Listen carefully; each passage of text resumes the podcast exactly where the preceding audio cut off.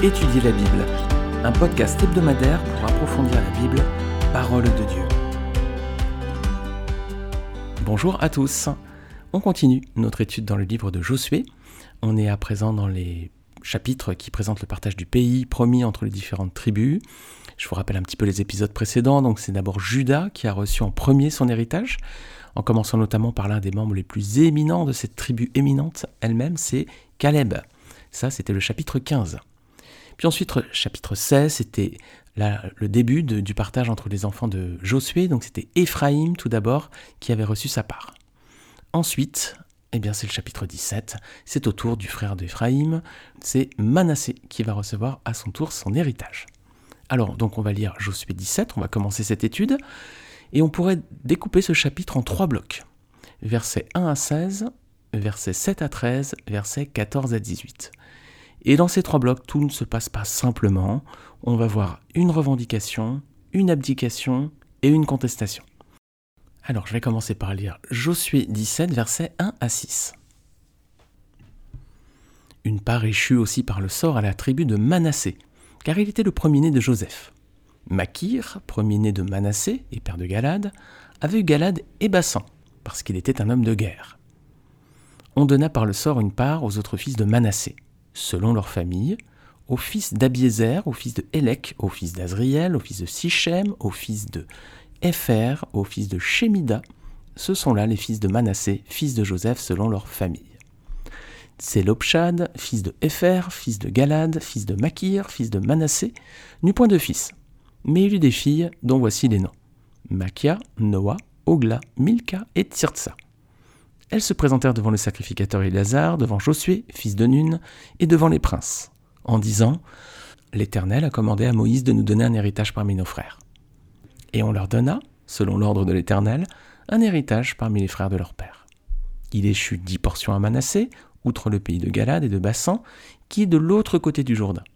Car les filles de Manassé eurent un héritage parmi ses fils, et le pays de Galade fut pour les autres fils de Manassé.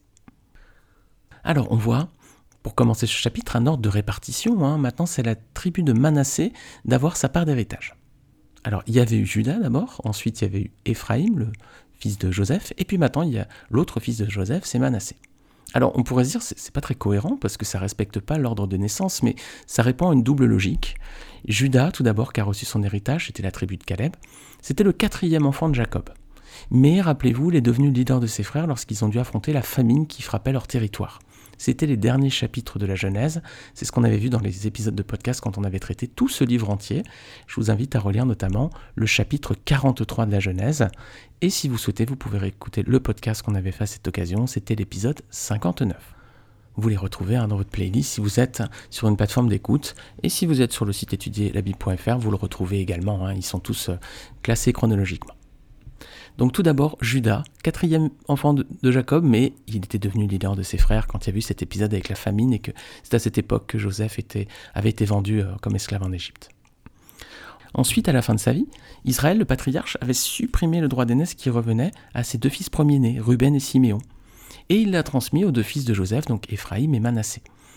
Relisez avec moi Genèse 48, versets 5 à 6. Voilà ce que Israël Jacob dit à son fils Joseph. Maintenant, les deux fils qui te sont nés au pays d'Égypte, avant mon arrivée vers toi en Égypte, seront à moi.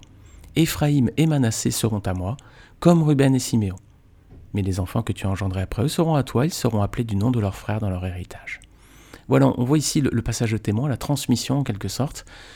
Eh bien, Éphraïm et Manassé seront à moi, comme Ruben et Siméon. Et on voit qu'ils sont écartés du droit d'aînesse, Ruben et Siméon, au profit d'Éphraïm et Manassé. On avait vu cela dans l'épisode de, podcast précédent, je suis chapitre 16, c'était le droit d'aînesse dans la Bible, je vous invite à le réécouter si vous n'avez pas euh, suivi. Alors, l'ordre dans le partage du pays donc est cohérent hein, avec l'histoire d'Israël. Judas reçoit en premier sa part, ben oui, c'était le leader naturel de ses frères.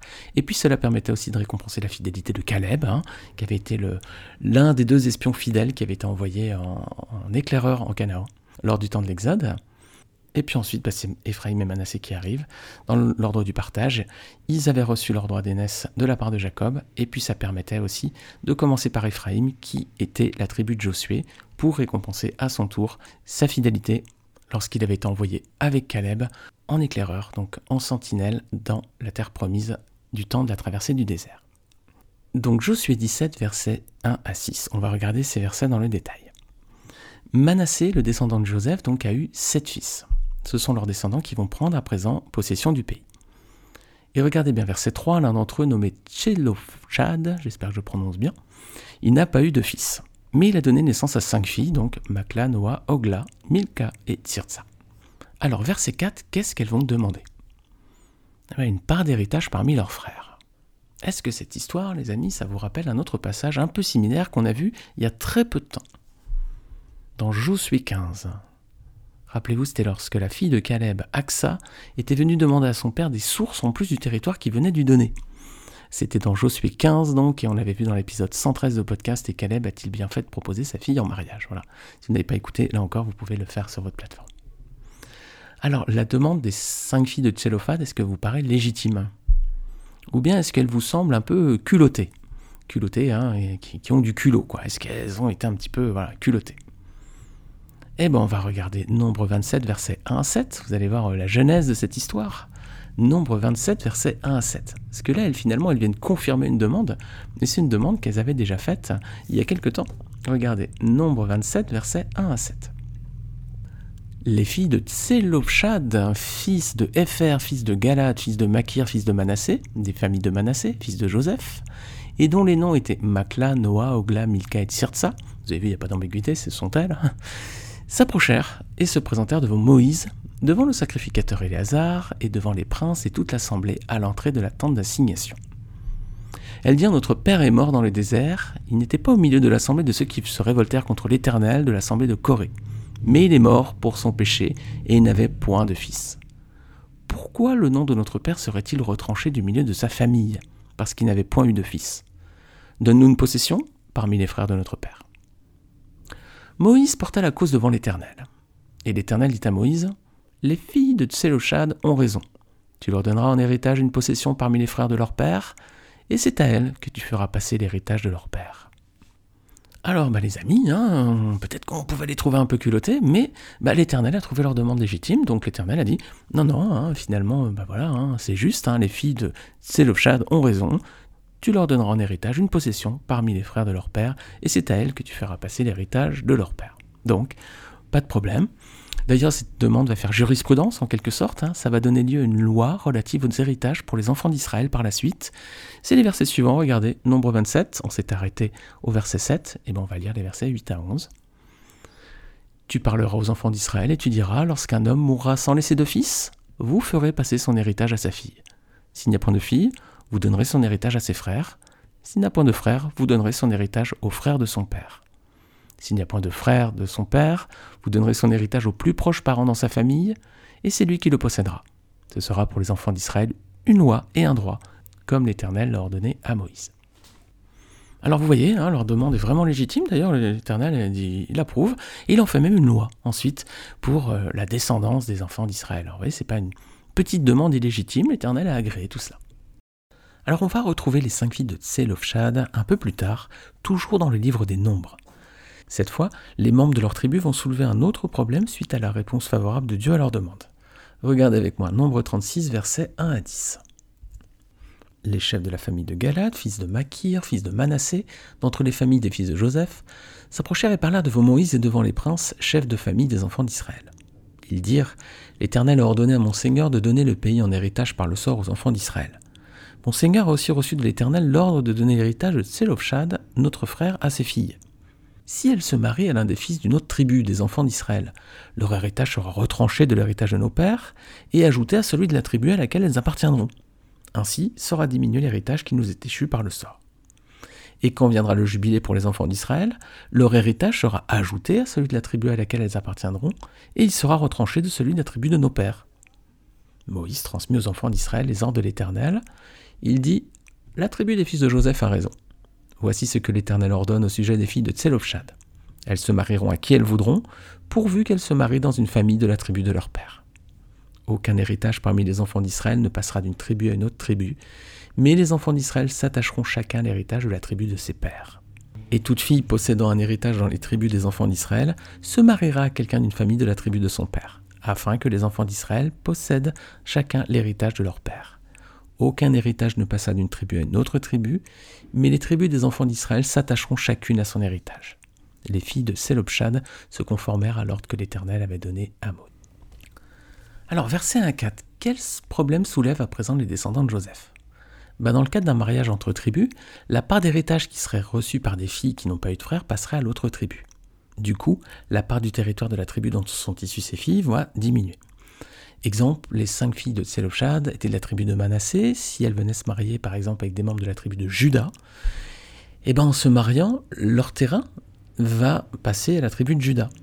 Du coup, la part reçue en Canaan par la tribu de Manassé va se réduire et celle de Juda s'agrandir. C'est vrai que c'est un problème. Alors, versets 5 à 9, est-ce que l'Éternel répond favorablement à cette demande?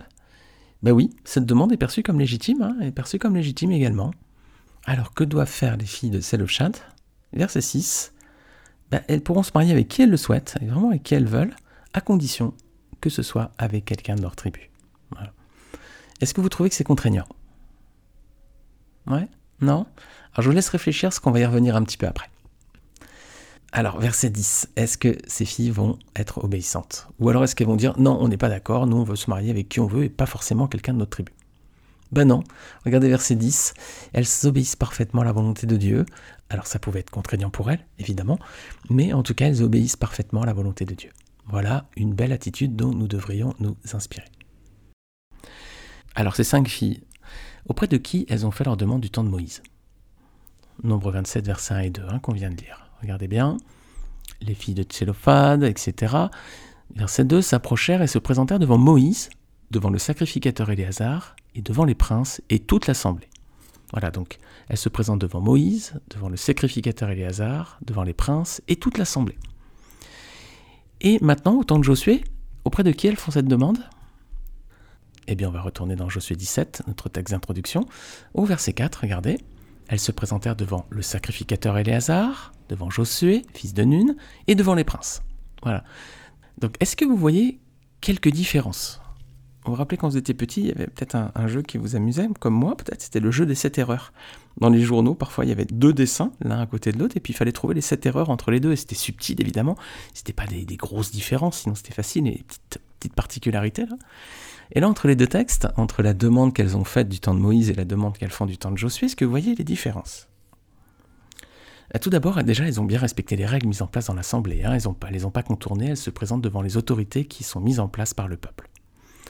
Ensuite, on retrouve un peu la même répartition, mais donc il y a quelques différences. Donc c'est que l'Assemblée n'est pas mentionnée. Hein. Il y a bien les princes, mais il n'y a pas l'Assemblée. On retrouve bien le sacrificateur Éléazar. On retrouve bien les princes, donc, mais Josué est placé après le sacrificateur Éléazar. Donc il y a bien la même répartition à peu près. Hein. Le sacrificateur Éléazar, l'autorité sur le peuple, donc qui était Moïse en son temps, puis maintenant qui est Josué, ensuite les princes, il n'y a plus l'assemblée, et donc Josué, hein, c'est interverti, c'est Éléazar avant Josué. Pourquoi d'après vous? Bah, Rappelez-vous, hein, Josué est devenu vieux, on l'avait vu dans Josué 13, et il laisse progressivement sa place à Éléazar, c'est le Seigneur qui a fait les choses comme ça, vous pouvez relire Josué 13, et puis si vous le souhaitez, vous pouvez aussi réécouter l'épisode de podcast qu'on avait fait ensemble il y a quelques semaines. Alors donc Josué 17 à 6, en synthèse, on a ici une revendication, hein, c'est le premier point, c'est la revendication des cinq filles de Tselopshad. On pourrait les trouver un peu gonflées, un peu culottées, ben non, l'Éternel avait trouvé que c'était tout à fait légitime que ces filles, euh, qui n'avaient pas euh, de frères, hein, donc aient leur part d'héritage en Israël, c'était légitime à ses yeux. Elles ont respecté l'ordre de l'Assemblée, donc aucun problème sur cette revendication, elle est légitime, elle avait été agréée par Dieu, il y a des revendications, les amis, qui sont saintes et, légitimes. Donc, euh, elles ont agi, elles ont fait valoir leurs droits, et c'était juste, l'Éternel a béni. Et elles se sont montrées également obéissantes, même si les circonstances ne leur étaient pas favorables. Rappelez-vous, elles pouvaient se marier avec qui elles voulaient, à condition que cela soit avec quelqu'un de leur tribu. Alors c'est une très belle attitude qui peut nous servir d'exemple pour le mariage chrétien. Sous l'Ancienne Alliance, le peuple juif était le peuple que Dieu avait sauvé puis mis à part pour glorifier son nom. Sous la Nouvelle Alliance, nous faisons à notre tour maintenant partie du peuple de Dieu aussi, si nous avons fait de Jésus-Christ notre Seigneur et Sauveur. Regardez Galates 3, versets 26 et 29. Car vous êtes tous fils de Dieu par la foi en Jésus-Christ. Vous tous qui avez été baptisés en Christ, vous avez revêtu Christ. Il n'y a plus ni juif, ni grec, il n'y a plus ni esclave ni libre, il n'y a plus ni homme ni femme, car vous êtes tous un en Jésus-Christ.